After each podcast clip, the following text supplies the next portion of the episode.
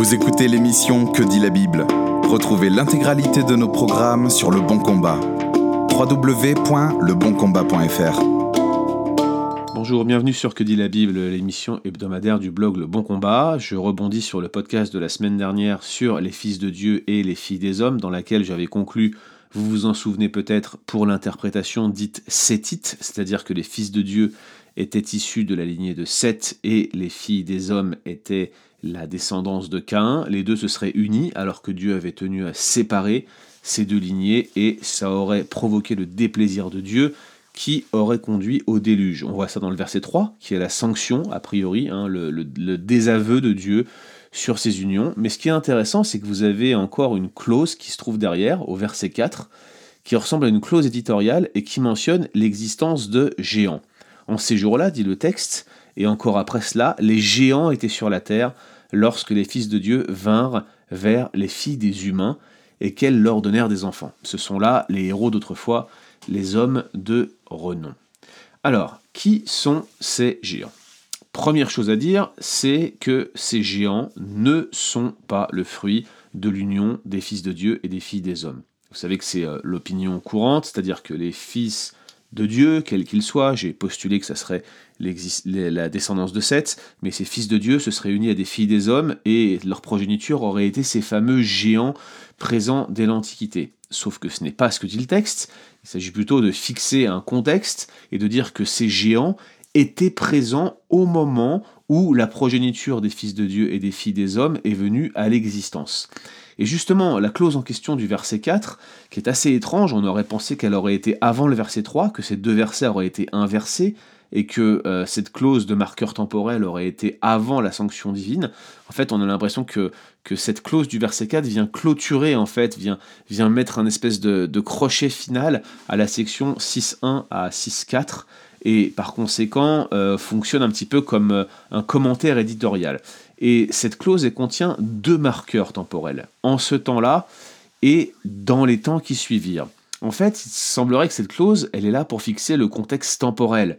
En fait, l'union des fils de Dieu et des filles des hommes a eu lieu dans le temps où les géants euh, étaient sur la terre. Vous voyez, c'est juste pour expliquer à l'audience canonique, au, au, premier lecteur de ce texte final, que cet incident a pris place dans le temps où les géants existaient et étaient là. Ils étaient là à ce moment-là et dans les temps qui suivirent. Alors bien évidemment, dans le contexte, les temps qui suivirent, c'est les temps qui suivirent cet incident des fils de Dieu et des filles des hommes. Je ne suis pas d'accord avec Wenham qui pense que les temps qui suivirent incluent aussi l'épisode du déluge. Il a un agenda pour penser comme ça, on va y revenir. Hein. Euh, Wenham croit à un déluge local, ce qui n'est pas mon cas. Euh, il me semble que dans le contexte, il est beaucoup plus naturel de penser à cette clause temporelle qui indiquerait en fait qu'il y avait des géants avant, pendant, après l'épisode euh, de l'union des fils de Dieu et des filles des hommes. Dans tous les cas, cette clause, qui est peut-être une clause scribale, je ne mettrai pas ma main au feu, mais ça pourrait, ça ne me gênerait pas. Dans tous les cas, son but est ni plus ni moins de fixer le temps dans lequel ce récit se déroule pour l'audience canonique, c'est-à-dire les premiers lecteurs. J'estime que c'est Israël dans le désert et plus probablement la deuxième génération qui s'apprête à rentrer dans le pays et qui rentre effectivement dans le pays. C'est pour eux, selon moi, que le Pentateuque est destiné. Alors, qui sont ces géants? Eh bien, pas forcément des géants. Dans l'original, ce sont des néphilim, un terme obscur qui ne revient qu'à deux reprises dans la Bible hébraïque, en Genèse 5, le en Genèse 6, pardon, le texte que nous venons de lire, et en Nombre 13, qui n'est autre que l'épisode des douze espions envoyés en Canaan et qui font un rapport à Josué et à tout à Moïse, pardon, Josué était l'un des espions, à Moïse et à tout le peuple. Première question, que signifie Néphilim Eh bien, difficile de le savoir pour sûr. Il est très probable que le terme dérive de la racine nafal, qui signifie tomber, généralement tomber, chuter.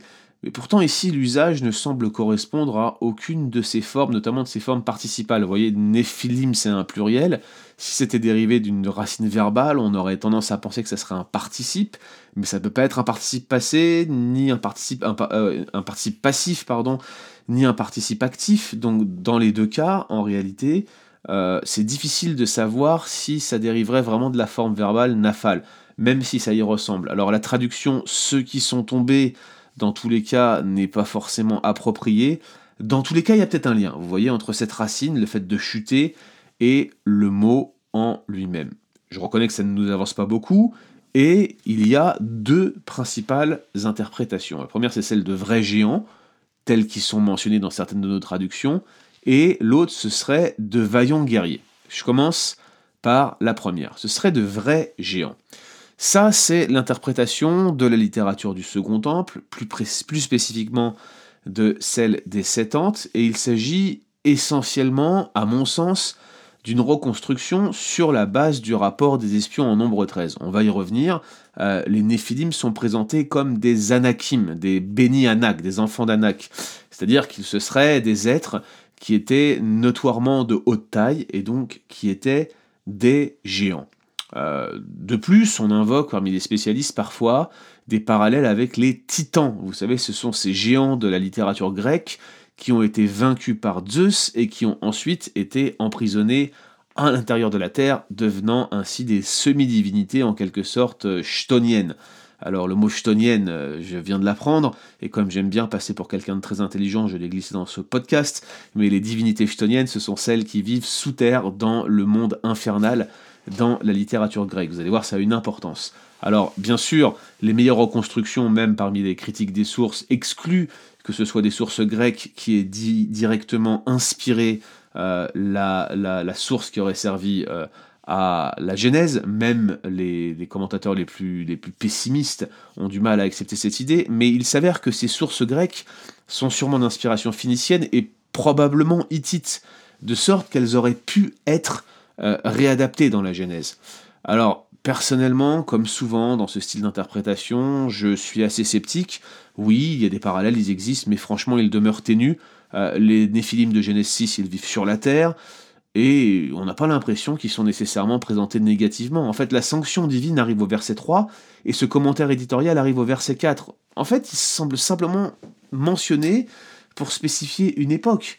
De plus, pour des raisons que je vais expliquer ensuite, j'estime que le rapport des espions de nombre 13 ne peut pas être pris en compte pour interpréter Genèse 6. Alors écoutez le podcast jusqu'au bout, pour une fois peut-être, ça vaut le coup parce que je vais vous expliquer après pourquoi je pense ça, mais dans tous les cas, il y a ici pour moi un argument circulaire. On interprète Genèse 6 à la lumière de nombre 13, qui serait lui-même une allusion à de la littérature extra-biblique. Je doute que les auteurs de la Septante aient voulu faire allusion à de la littérature extra-biblique, et je pense qu'ils ont surtout utilisé Nombre 13 pour éclairer Genèse 6.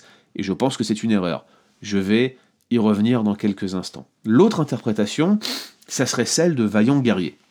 Cette interprétation considère que euh, la phrase finale du verset 4, ce sont les héros d'autrefois, les hommes de renom, et eh bien en fait ça s'appliquerait aux Néphilim il y a un, espèce de pronom relatif qui commence cette dernière clause, et ce pronom relatif, il peut très bien s'appliquer aux Néphilim. Dès lors, les Néphilim, ça serait des Giborim, de vaillants héros, qui en fait seraient en quelque sorte des guerriers, des gens qui seraient valeureux. Euh, plusieurs commentateurs associent cette interprétation avec la précédente, celle des géants. C'est le cas de Wenham que j'ai déjà mentionné, et il suggère l'idée que ces géants étaient en fait de vaillants héros d'autrefois. Alors on cite parfois le parallèle d'Ézéchiel 21, euh, vous regarderez les versets 21 et 27, dans lequel ces giborim, ces vaillants hommes, euh, qui sont incirconcis, sont tombés et sont descendus dans le séjour des morts. On trouve ici des parallèles un petit peu avec ces fameuses divinités chtoniennes que je mentionnais tout à l'heure. Mais là encore, rien n'indique que les Néphilim soient descendus au séjour des morts, et même on n'a aucune indication sur quoi consisterait euh, leur chute supposée si tant est qu'elle ait eu lieu. De plus, tous les spécialistes ne s'accordent pas sur le fait que ces vaillants héros, ces guerriers, soient en fait les Néphilim. Certains pensent en fait que la clause finale s'applique en réalité à la descendance euh, des fils de Dieu et des filles des hommes. En l'occurrence, c'est le cas de commentateurs comme Hamilton, qui sont somme toute très sérieux, et j'ai l'impression que la plupart de nos versions françaises ont suivi cette possibilité. Dès lors, on a l'impression que, euh, aussi bien l'interprétation vaillant guerrier que l'interprétation des géants, bah, ça pose problème, et même une conjonction des deux ne règle pas les difficultés. Alors, vous vous en doutez, je vais faire preuve de beaucoup de prudence dans mes conclusions, mais il faut quand même noter que euh, ces néphilim, on ne sait pas vraiment qui ils sont, sauf si bien sûr, nombre 13 pouvait réellement éclairer Genèse 6. Mais voilà, il y a un problème. Ces néphilim existent en Genèse 6, donc avant le déluge, et si on prend euh, comme valeur littérale le récit des douze espions, ou plutôt des dix espions sceptiques en nombre 13, eh bien ces néphilim existeraient en Palestine au moment de l'entrée euh, d'Israël dans ce pays, euh, dans une période qui suivrait un déluge en fait. Alors la mention se trouve en nombre 13-33, dans une phrase assez énigmatique qui se lit littéralement, et là, nous avons vu les Néphilim, les fils d'Anak, au milieu des Néphilim. Alors, euh, on ne sait pas vraiment qui sont ces Néphilim, est-ce qu'ils sont enfants d'Anak? Euh, Qu'est-ce que ça veut dire les Néphilim au milieu des Néphilim? Euh, Est-ce que ce sont les fils d'Anak qui sont là pour expliciter qui sont ces Néphilim? Tout cela n'est pas très clair. Ce qui est sûr, c'est que les fils d'Anak sont dépeints sans l'ombre d'un doute comme des géants dans la Bible hébraïque, de sorte que c'est ici que la Septante semble avoir puisé cette interprétation. Mais la question demeure. Comment des néphilim ont-ils pu survivre au déluge global? Qui s'est répandu sur toute la Terre Alors, c'est un argument classique des débats entre euh, évolutionnistes et créationnistes, entre ceux qui croient à un déluge local et ceux qui croient à un déluge global. Ceux qui suggèrent l'existence d'un déluge local pensent que, en fait, ces êtres auraient eu l'opportunité de survivre et auraient peut-être migré ou auraient évolué dans cette région ou, ou auraient été présents un peu partout. À titre personnel, j'en doute, car je ne pense pas que le déluge était local, je pense qu'il était global et qu'il a réellement recouvert toute la Terre. Et ici, je fais une pause, je ne vais pas aller plus loin, euh, puisque je vais parler de ce sujet, déluge local ou déluge global, dans le prochain épisode de notre podcast. Il y a selon moi une meilleure explication que d'en appeler à un déluge local. Et l'explication est la suivante. Je note que les Néphilim étaient forcément connus de l'audience canonique, c'est-à-dire des personnes qui s'apprêtaient à rentrer en Canaan, ces fameuses personnes qui sont décrites en nombre 13. Euh, pourquoi je pense qu'ils étaient connus de l'audience canonique? Tout simplement parce que ces néphilim sont présents dans une clause qui apparemment sert à indiquer la période à laquelle l'incident Fils de Dieu, fille des hommes a eu lieu. Or, le fait qu'il y ait très peu d'éléments mentionnés sur ces néphilim me laisse à penser qu'en fait, en mentionnant ces néphilim, on sert à, on se sert ici d'une tradition qui était bien connue des premiers lecteurs, de sorte qu'ils pouvaient immédiatement faire la connexion temporelle de ce que ce, verset 4 semblait signifier en quelque sorte. Donc j'estime que ces Néphilim, non seulement ils étaient connus de l'audience canonique, mais en plus ils étaient connus quant à la période à laquelle ils évoluaient. Ceux-ci, euh, ces premiers lecteurs, savaient que ces êtres, ces êtres néphilim, étaient directement issus des temps anciens, et peut-être qu'ils étaient ces fameux vaillants héros qui s'étaient fait un nom dans l'Antiquité, si euh, la dernière clause s'y réfère. L'image des Néphilim était donc celle de guerriers redoutables des temps anciens, des espèces de héros qu'on craignait, un petit peu l'image euh, du méchant père fouettard qui va venir corriger les enfants si ils ne sont pas sages. J'exagère un peu ici dans le parallèle, mais c'est un peu l'idée qui se trouve derrière. Alors mon point de vue, c'est que les espions, les dix espions qui vont être sceptiques, vont avoir en quelque sorte une certaine forme de malhonnêteté ici. Je m'explique. Souvenez-vous, quel est le contexte? Euh, Moïse envoie douze espions espionner le pays de Canaan dans lequel il s'apprête à rentrer pour avoir des indications précises sur le pays. Et vous allez avoir en fait deux groupes. Un groupe de dix espions sceptiques qui va commencer à douter de la possibilité de rentrer en Canaan et qui va avoir peur en ayant vu ce qu'ils ont vu. Ok, disent-ils, le pays regorge de lait et de miel, mais on y a vu des enfants d'Anak. Ils précisent ça dans un premier rapport. Ils disent on y a vu des enfants d'Anak, on a un peuple nombreux, franchement ça sert à rien d'y aller, on va se faire taper dessus autant qu'on n'y aille pas. Mais là, vous allez avoir deux espions fidèles, notamment un d'entre eux, Caleb, le deuxième c'était Josué, et Caleb va se lever, va les faire taire et va en appeler à la foi. Et d'ailleurs, je vais vous lire ce texte, Caleb, verset 30, fit taire le peuple devant Moïse, et il dit, montons, prenons possession du pays, nous serons vainqueurs. Donc d'un côté, vous avez ces hommes euh, euh, ces espions qui sont sceptiques, qui disent Mais non, mais regardez, il y a des, enfants d'Anak, il y a les Amalécites qui habitent le Negev, le sud, les Hittites, on a vu des Jébousites, des Amorites qui habitent la montagne, il y a les Cananéens qui habitent près de la mer, sur les rives du Jourdain, et Caleb les fait taire et dit Non, montons, prenons possession du pays et nous serons vainqueurs. Il interrompt leur rapport et il les fait taire. Et là, verset 31, les hommes, les dix autres espions qui étaient montés avec lui, ils disent Non, on ne peut pas monter, ils sont plus forts que nous. Et là, ils se mettent à décrier, verset 32, le pays devant les Israélites, le pays qu'ils avaient exploré, et ils disent Le pays que nous avons parcouru pour l'explorer est un pays qui dévore ses habitants. Tout de suite, on est dans l'exagération. Tout le peuple que nous y avons vu, ce sont des hommes de haute taille. Donc fini les Amalécites, fini les Hittites, fini les Jébusites, tout le peuple de haute taille. Et là, regardez verset 33, nous avons vu là les Néphilim, les Anakites qui sont entre les Néphilim, et nous étions à leurs yeux comme des criquets. C'est ce que nous étions à leurs yeux. À mon sens, le deuxième rapport des dix espions est explicitement exagéré. Tous les indicateurs tendent à penser qu'ils ont augmenté l'intensité du rapport négatif qu'ils avaient fait dans un premier lieu, et j'estime qu'il est tout à fait probable qu'à ce moment précis, l'appel à la figure des Néphilim est en fait un appel à une figure mythique de l'ancien temps dont le souvenir était redoutable. Le but exagéré est de faire peur aux Israélites en associant les enfants d'Anak à cette figure mythique de l'ancien temps. À aucun moment, je pense, que les Néphilim n'étaient présents dans le pays, il s'agit ni plus ni moins d'une exagération des espions, et j'estime que c'est le cas parce que ces Néphilim sont tous morts au moment du déluge. Voilà donc pourquoi je pense que c'est une erreur, en tout cas des, traducteurs de la Septante, d'avoir utilisé le passage de Nombre 13 pour essayer d'éclairer celui de Genèse 6. Je note que beaucoup d'ouvrages et de textes du Second Temple vont dans la même direction, mais à mon sens, ici, il ne faut pas suivre la Septante qui fait erreur.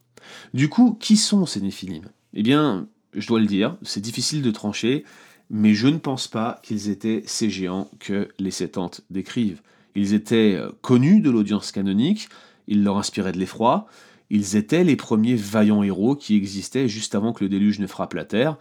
Euh, peut-être, puisque la tradition d'ange déchu semble ancienne et bien attestée dans la littérature biblique, moi je n'exclus pas que ces Néphilim soient en fait ces anges déchus. D'ailleurs, ça éviterait la difficulté de l'accouplement des êtres si les anges déchus étaient les bénis Elohim, voyez, les fils de Dieu. Mais euh, là encore, je ne veux pas aller trop loin dans cette direction-là. Je ne pense pas qu'on puisse prouver quoi que ce soit en ce qui concerne ce passage. J'estime que aller dans la direction de géant, on ne peut pas le dire avec assurance. Aller dans la direction que je viens peut-être de suggérer d'ange déchu, à mon sens, ça ne pas non plus se prouver. Et enfin, les vaillants guerriers, c'est possible, mais tout dépend de, de l'antécédent grammatical euh, du fameux pronom relatif qui commence la dernière clause, en réalité, on ne sait pas qui sont ces néphilim. Tout ce qu'on sait, c'est que l'incident des fils de Dieu et des filles des hommes a eu lieu à leur époque, et cela nous suffit amplement, car selon moi, le mieux est de s'en tenir à une scène retenue. Merci d'avoir écouté cet épisode de Que dit la Bible? Retrouvez l'intégralité de nos programmes sur Le Bon Combat. www.leboncombat.fr